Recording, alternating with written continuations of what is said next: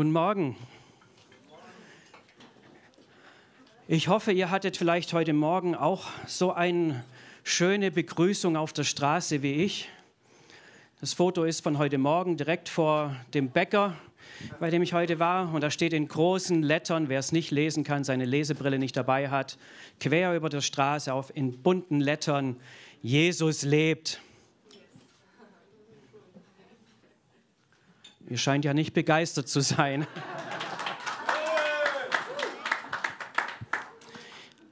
Darf ich euch um was bitten? Wir haben gerade gesungen, tausend Hallelujahs. Habt ihr das im Herzen? Tausend Hallelujahs. Darf ich mal hören, wie tausend Hallelujahs sich anhören von Treffpunkt Leben Ditzingen?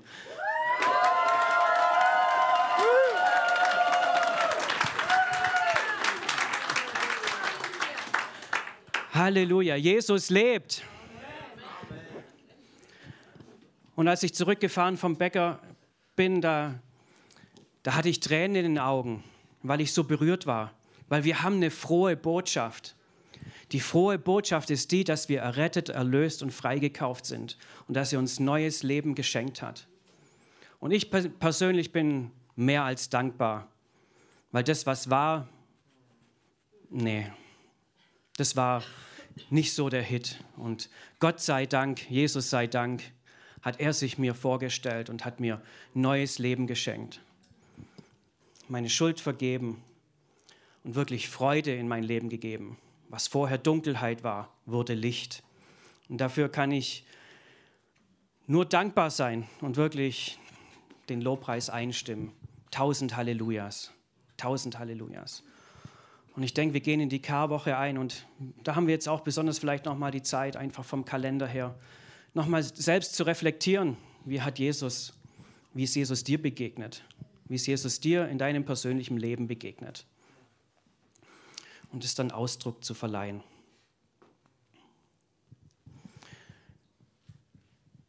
Du kannst gleich den nächsten Vers einblenden. Genau. Der bleibt heute stehen. Ihr braucht nicht viel lesen, aber könnt ihr auswendig lernen, wird am Ende abgefragt. Denn dieser Tag ist unserem Herrn heilig. Darum seid nicht bekümmert, denn die Freude am Herrn ist eure Stärke, unsere Stärke. Ich war vorletzte Woche noch in Israel und wenn ich in Israel bin, da steigt auch meine Freude, weil es ein Zeugnis ist für Gott. Weil das, was er verheißen hat in seinen Prophetien, das erfüllt sich vor unseren Augen. Und wer schon mal nach Israel gereist ist, der sieht, dass da Menschen, das Volk Israel, die Juden aus allen Enden der Erde heimkehren und dort neu Wurzeln schlagen. Und die Propheten sagen auch, die Wüste grünt und blüht. Und ich sage euch, wir sind bis Beersheba runtergefahren in die Wüstenstadt. Und es war grün. Die Wüste blüht und war grün. Und dort hatte ich auch eine sehr bewegende Begegnung mit einem russischen Juden, der jetzt vor kurzem eingewandert ist. Und das hat mir wieder Freude gegeben, auch für das Wort Gottes, weil in den Propheten steht, ich sammle mein Volk von allen Enden der Erde und werde sie zurückführen. Und dann diesem Menschen zu begegnen, dem wir geholfen haben, einzuwandern, dem wir Integration finanzieren, dass er an einem Computerprogrammierkursen teilnehmen kann und sind wirklich Leute, die ein gutes Verständnis dafür haben, die dort gefördert werden. Und es war ein junger Mann, Alex, ein Hühne. Also für mich fängt ein Hühne ab 1,80 Meter an. er war so 1,85 Meter, eher so ein Rockertyp, lange Haare, Bart ähnlich wie ich. Und saß die ganze Zeit dran. Ich dachte mir, wow, das ist ein, ein harter Kerl so. Aber dann hat er seine Geschichte erzählt, wie er seine ganze Familie in Russland zurückgelassen hat, musste und eingewandert ist nach Israel und ganz allein in dem Land ist und mit Herausforderungen zu kämpfen hat. Und dann sind wir gekommen als Gruppe, als jemand, der ihm hilft, der ihn unterstützt. Und er, ich rede mit ihm und er kommt dann auf mich zu, als er noch so ein äh, Pessach-Paket bekommt von uns. Und er steht so neben mir und wir reden halt, tauschen uns aus. Und er guckt mich an und sagt so, darf ich dich umarmen? Darf ich dich drücken? Und ich so, ja klar. Und Es ist einfach Begegnungen mit Menschen und die zeigen, was das Wort Gottes ausmacht. Die Freude am Herrn ist unsere Stärke. Und wir sind ja alles neutestamentliche Christen, oder? Nein. Gut. Okay, aber ihr kennt Matthäus, ne? Wenn ihr Matthäus 1 lest, was steht denn da? Matthäus 1, der erste Vers. Ich lese es euch vor. Geschlechtsregister. Oh, da fangen manche schon Scannen an. Oh, jetzt wird es zäh. Geschlechtsregister Jesu Christi, des Sohnes Davids, des Sohnes Abrahams. Der allererste Vers im sogenannten Neuen Testament. Dieser erste Vers katapultiert uns zurück ins Alte Testament. Zu Abraham, zu Isaak, zu Jakob. Der allererste Vers des Neuen Testaments. Und ich denke, wir Christen denken oft, ach ja, was haben wir denn mit den Juden zu tun? Was haben wir heutzutage mit dem modernen Staat Israel zu tun? Das hat ja alles gar nichts mehr mit uns zu tun. Das Alte Testament, hm, weiß nicht. Neue Testament ist für mich maßgeblich. Aber wenn ihr hergeht und das Neue Testament nehmt und würdet aus dem Neuen Testament alle Stellen des Alten Testaments herausschneiden, mein lieber Mann, da wird das Neue Testament ziemlich dünn. Da wird nicht mehr viel übrig bleiben.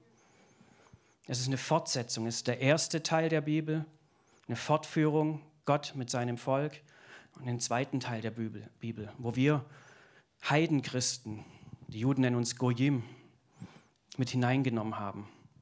Wir sind eingepfropft in den ödlen Ölbaum. Und wenn wir zu Abraham, Isaac und Jakob kommen, dann kommen wir auch zu Mose und dem Auszug aus Ägypten. Ja, kennt ihr alle, habt ihr alle in der Kinderstunde vielleicht schon gelernt, seht ihr alles. Und es bringt uns wiederum zum Passafest.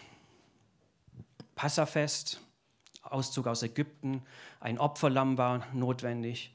Das Blut wurde an die Türpfosten gestrichen, damit der Todesengel vorbeizieht an den Türen und Toren, an den Heimen, wo die Menschen gewohnt haben. Und die Todesengel wussten, da ist das Blut des Opferlammes, da komme ich nicht rein, da habe ich kein Anrecht drauf. Das feiern die Juden an Passach. Und wir als Christen, wir feiern Ostern. Und ja, wir haben Freude über die Auferstehung. Wir haben Freude daran, dass unser Gott, ja, sage ich das ein bisschen falsch, wir haben nicht Freude daran, dass Jesus leiden musste, aber er hat es auf sich genommen, damit wir frei sein können, damit wir neues Leben empfangen können. Und Ostern ist ein bisschen, ja, ein falscher Name oder ist halt nicht so wirklich so, da sieht man schon ein bisschen so die Trennung von dem äh, jüdischen Denken zu dem christlichen Denken. Und zwar Ostern ist eigentlich ein heidnisches, germanisches Frühlingsfest, das benannt ist nach einer Fruchtbargöttin der Ostera. Und von dem her ist es immer so, so, wo wir schon merken in der Kirchengeschichte, dass sich da eine Veränderung vollzogen hat, eine Entfernung von dem Ursprünglichen.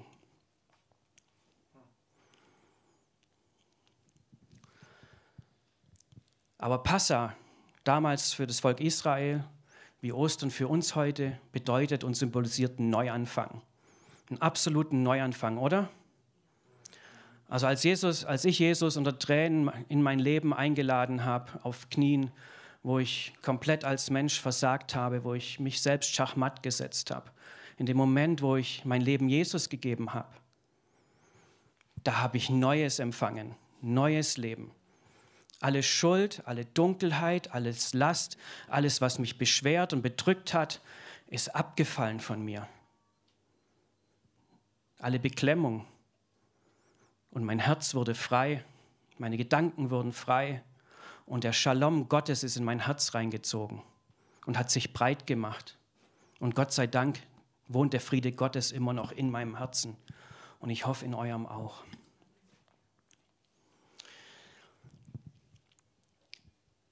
Ein Neuanfang. Ein Neuanfang lesen wir auch, wenn wir Nehemia aufschlagen. Esra, Nehemia, die nach der Zerstörung des ersten Tempels, des salomonischen Tempels, ähm, fortgeführt worden in die babylonische Gefangenschaft und dann auch nach 70 Jahren wieder zurückgesendet wurden, um den Tempel wieder aufzubauen, um die Stadtmauer wieder aufzubauen. Darum geht es in Nehemia. Er baut die Stadtmauer auf. Und ihr könnt euch ähm, vorstellen, dass wenn man eine Stadtmauer aufbaut, dann ist es ziemlich geschäftig. Ja? Weil du musst dich vor Feinden schützen, du musst dich vor wilden Tieren schützen. Wenn ihr lest König David, nee, der Hirtenjunge David, da war er noch nicht mal König, der Hirtenjunge David, so ein kleiner, junger Teenager, der hat gegen Bären und Löwen gekämpft. Und eine Stadtmauer war wichtig vor den Feinden, aber auch eben vor wilden Tieren. Und so waren die richtig beschäftigt, geschäftigt nach der Rückkehr und haben sich dem Bau der Stadtmauer gewidmet.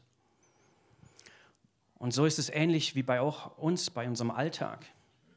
Wir sind so viel beschäftigt, um wirklich wichtige Dinge zu machen, lebenswichtige Dinge, Sachen, die uns am Leben halten, die erstmal nichts wirklich so mit Gott zu tun haben und sind im Alltag wirklich gehetzt, gestresst, auf das ausgerichtet und vergessen da manchmal vielleicht zu sagen, hey, Gott zuerst. Jesus an erster Stelle, Gott im Zentrum.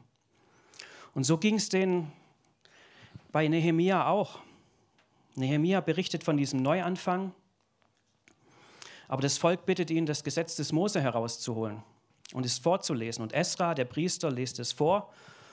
Und zwar war das am ersten Tag des siebten Monats. Und sie und ich lese in Kapitel 3, äh, in Vers 3, und die Ohren des ganzen Volkes waren auf das Buch des Gesetzes gerichtet. Und Vers 4 aus dem Kapitel 8, Esra aber, der Schriftgelehrte, stand auf einem hölzernen Kanzlei, die man zu seinem Zweck errichtet hatte. Und so weiter. Und, dann, und Esra öffnete das Buch vor den Augen des ganzen Volkes, denn er stand höher als das ganze Volk. Und als er es öffnete, stand das ganze Volk auf. Und Esra pries den Herrn, den großen Gott, und das ganze Volk antwortete mit aufgehobenen Händen, Amen, Amen. Und sie verneigten sich und beteten den Herrn an, das Angesicht zur Erde gewandt. Sie hatten Gott in ihrem Herzen, auf jeden Fall. Sie waren im Exil, im babylonischen Exil. Viele waren im Exil geboren und sind dann zurückgekommen nach Jerusalem, das sie noch nicht kannten. Aber in 70 Jahren verändert sich viel, oder? 70 Jahre ist schon eine enorme Zeit. Blicken wir zurück in unser Land, Deutschland, nach dem Weltkrieg. Sind es gerade 78 Jahre her bald. Was hat sich in dieser Zeit verändert? Was ändert sich in dieser kurzen Zeitspanne, in der wir schon leben? Es hat sich enorm viel gewandelt und die Menschen haben sich auch gewandelt. Natürlich hatten sie immer diese Beziehung zu dem Gott Israels, zu dem Gott Abrahams, Isaaks und Jakobs. Aber sie hatten sich entfernt. Sie hatten sich der Gesellschaft, die in Babylon herrschte, angepasst. Sie wurden verschleppt, wurden eingesetzt an verschiedene Posten, wurden gelehrt von dem babylonischen König, von Nebukadnezar, hatten verschiedene Stellen. Sie haben sich teilweise assimiliert und haben sich teilweise vielleicht sogar schon als Babylonier gefühlt, als Perser. Und da hat eine Veränderung stattgefunden. Aber als sie zurückkommen, bauen sie das auf. Sie wissen, der Tempel, das ist unsere Identität. Das macht uns als Volk der Juden aus. Die Stadtmauer. Und sie haben Gott angebetet. Und dann geht es weiter. Und sie lasen aus dem Buch des Gesetzes Gottes deutlich vor und erklärten den Sinn, so dass man das Gelesene verstand. Super. Kennt ihr das, dass ihr manchmal an einer Bibelstelle seid und ihr versteht es einfach nicht? Ja, gibt einfach so Stellen, ja. Den Tipp, den ich bekommen habe, und den empfehle ich euch sehr, wenn ihr, bevor ihr die Bibel aufschlagt, dann bittet den Heiligen Geist, dass ihr versteht, was ihr lest. Und es wird so sein. Nicht immer, aber in vielen Stellen werden euch klar werden. Das, was Gott euch persönlich sagen möchte, das wird offenbar werden. Und dann weiter in Kapitel 8, Vers 9. Und Nehemia, das ist der Statthalter, und Esra, der Priester, der Schriftgelehrte, und die Leviten, die das Volk lehrten, sprachen zu dem ganzen Volk, dieser Tag ist dem Herrn, eurem Gott, heilig. Darum seid nicht traurig und weint nicht. Denn das ganze Volk weinte, als es die Worte des Gesetzes hörte. Hä?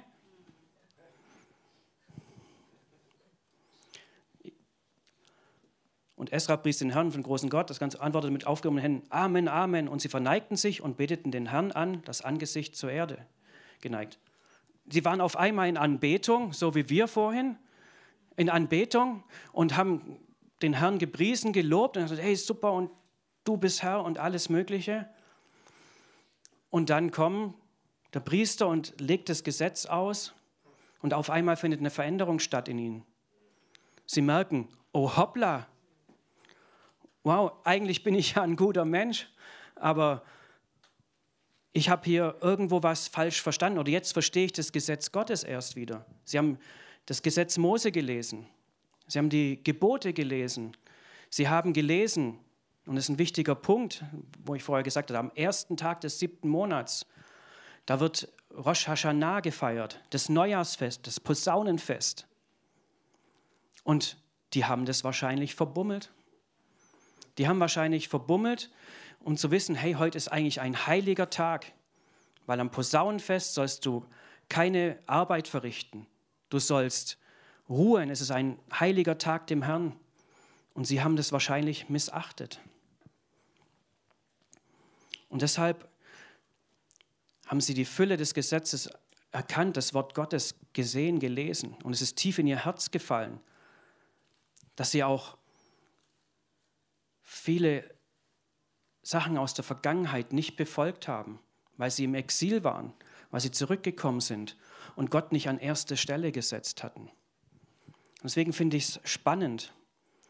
Dieser Tag ist dem Herrn, eurem Gott, heilig. Darum seid nicht traurig und wein nicht, denn das ganze Volk weinte, als es die Worte des Gesetzes hörte.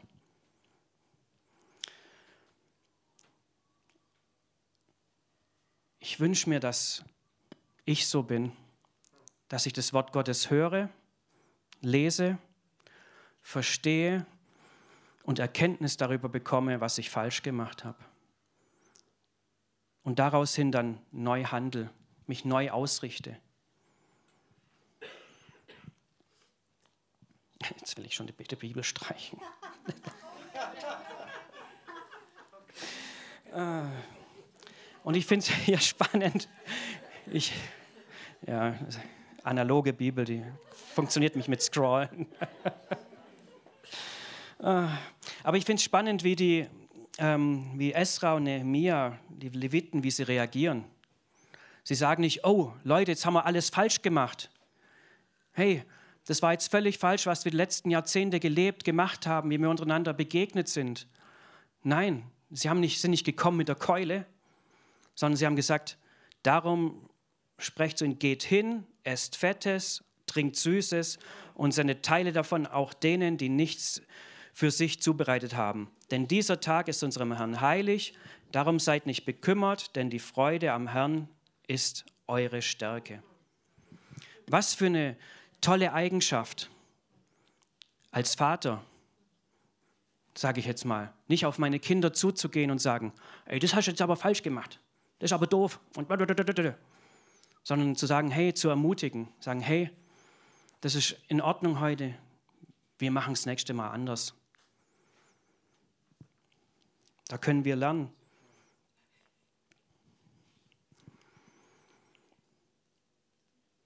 Die Freude am Herrn ist auch unsere Stärke, oder? Und ich denke, als Treffpunkt Leben sind wir so an einem Prozess, um das auch wieder neu zu ergreifen. Ich sage nicht, dass wir es nicht haben, aber vielleicht neu zu ergreifen und zu sagen, Herr, wir erkennen, was du für uns vorhast. Wir wollen wissen, was du für uns vorhast. Und ich möchte uns wirklich als Gemeinde einladen, dass wir da uns wirklich auf den Weg begeben, gemeinsam und Schritte gehen und ermutigen einander. voneinander erfahren und das Wort Gottes groß in uns machen, den Herrn selbst groß unter uns machen.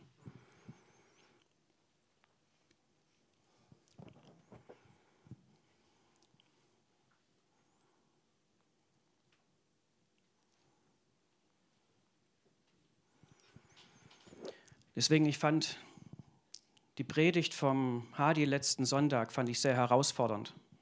Es war jetzt keine einfache Predigt, es war schon sehr herausfordernd, fand ich.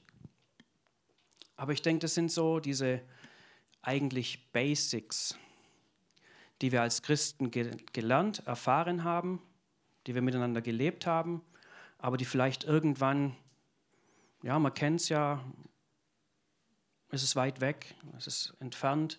Man macht es am Anfang mal, aber irgendwann ist halt, ja gut, man lebt vielleicht manches nicht mehr so. Und es kostet was, einander die Sünden zu bekennen. Ich denke, ihr macht es, ja, auch untereinander. Aber vielleicht noch nicht so in dem Maße, wie sich vielleicht Gott es von mir wünscht. Ja, ich rede mit mir, ja. Ich, jeder von euch ist in einer ganz anderen Lebensphase, ganz anderen Situation. Aber ich glaube, dass Gott uns da einladen möchte, herausfordern möchte, wirklich aktive Glaubensschritte auch zu leben. Aus Liebe, aus Freude zu seinem Wort. Weil aus seinem Wort entspringt Gutes, entspringt Leben. Und wenn wir ihm folgen, entsteht Leben, was Gutes, Kreatives. Aber es kommt schon auch auf eine ganzheitliche Erneuerung an. Ja? Leib, Seele und Geist. Und ich glaube, dass wir uns wirklich nach Gott ausstrecken wollen. Ich glaube, jeder einzelne von uns, wie wir hier sitzen, wollen uns ausstrecken. Wollen, denke ich, mehr von Jesus, mehr von Gott. Und ich glaube, dass wir da als Gemeinde wirklich gut sind, wenn wir einander helfen, einander dienen, einander stützen, stärken, ermutigen, gut zusprechen. Und daraus entsteht Veränderung, daraus entsteht Leben. Ich glaube, wir wollen immer noch, hinten im anderen Raum steht immer noch unsere Vision, Gott lieben. Daran ist nichts falsch. Oder hier steht sogar, lieben, ja, Gott lieben, Gemeinde leben. Das machen wir mit allen Höhen und Tiefen. Und Gesellschaft verändern. Ich denke, wenn wir Gott lieben, Gemeinde leben, dann können wir auch Gesellschaft verändern. Das haben auch die hier geschafft bei Nehemia. Sie haben sich nämlich am nächsten Tag zusammengefunden, nachdem sie Fettes äh, gegessen hatten, Fettes und Süßes getrunken haben und haben sich neu ausgerichtet und haben gesagt, hey, was steht denn eigentlich wirklich tatsächlich im Wort Gottes? Was steht in der Tora? Was steht in den Propheten? Und dann sind sie drauf gekommen, da steht, dass man in 14 Tagen das Laubhüttenfest feiern soll.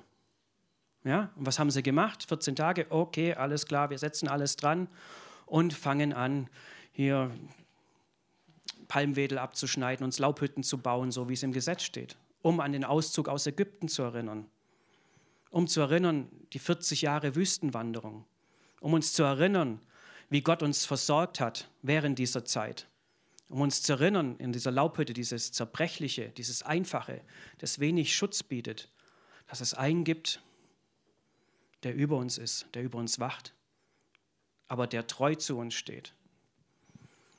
Und sie haben das umgesetzt und feiern das Laubhüttenfest. Wer das nicht glaubt, der sei herzlich eingeladen. Ich war jedes Jahr zum Laubhüttenfest nach Israel.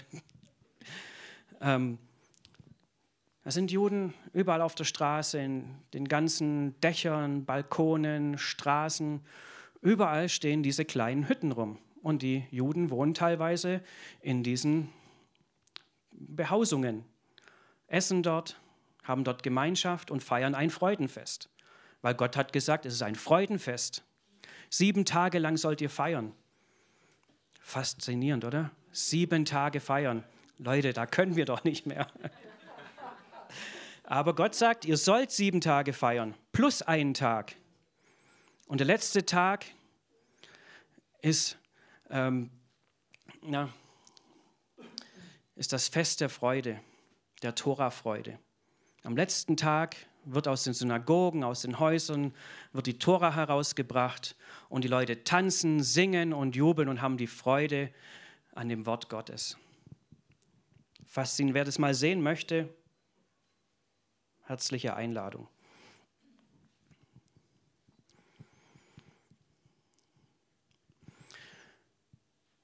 Wir stehen vor Ostern, vor in der Karwoche und ich muss euch einen Fehler bekennen. Ja, es fällt mir nicht leicht, aber ich habe Mist gebaut. Und zwar gibt es dieses Jahr keinen Karfreitag-Gottesdienst. Aber es ist mein Fehler, meine Schuld. Ja, wenn ihr euch wundert, sagt, hey, kein Karfreitag-Gottesdienst, ah, das geht gar nicht, da gebe ich euch recht. Absolut. Aber verschiedene Umstände, mein Fehler. Aber ich glaube, dass wir vielleicht das nutzen können, dass wir mit dem, was wir heute erfahren haben, das vielleicht nutzen können, dass wir uns in kleinen Gemeinschaften treffen, dass jeder für sich, wie ich am Anfang gesagt habe, sich reflektiert, was ist an Karfreitag eigentlich passiert. Das ist was ganz Persönliches eigentlich. Sich besinnt, sich mit anderen trifft, sich austauscht und einfach Jesus feiert, wie es ihm gebührt. Und dass wir dann am Ostersonntag, am Auferstehungsfest zusammenkommen und wirklich diese Freude Ausdruck verleihen. Wie gesagt, es ist, tut mir leid, war mein Fehler, aber nächstes Jahr wird es anders. Ich hoffe, ihr könnt mir das verzeihen. Aber machen wir das Beste draus. Ich denke, der Geist Gottes wirkt in unserer Gemeinde. Das hat auch Gerhard gemeint. Ich glaube auch schon, dass sich hier wirklich Sachen aufbrechen, dass wir uns aufmachen, dass sich Sachen in Bewegung sind. Dazu möchte ich euch einladen und nutzt es als Chance, als Neuanfang, als Neustart, als ein Besinnen, nicht in dem gewohnten Rahmen, in dem neuen Rahmen, aber dass wir auf den Herrn blicken und vorwärts gehen. Jesse, darf?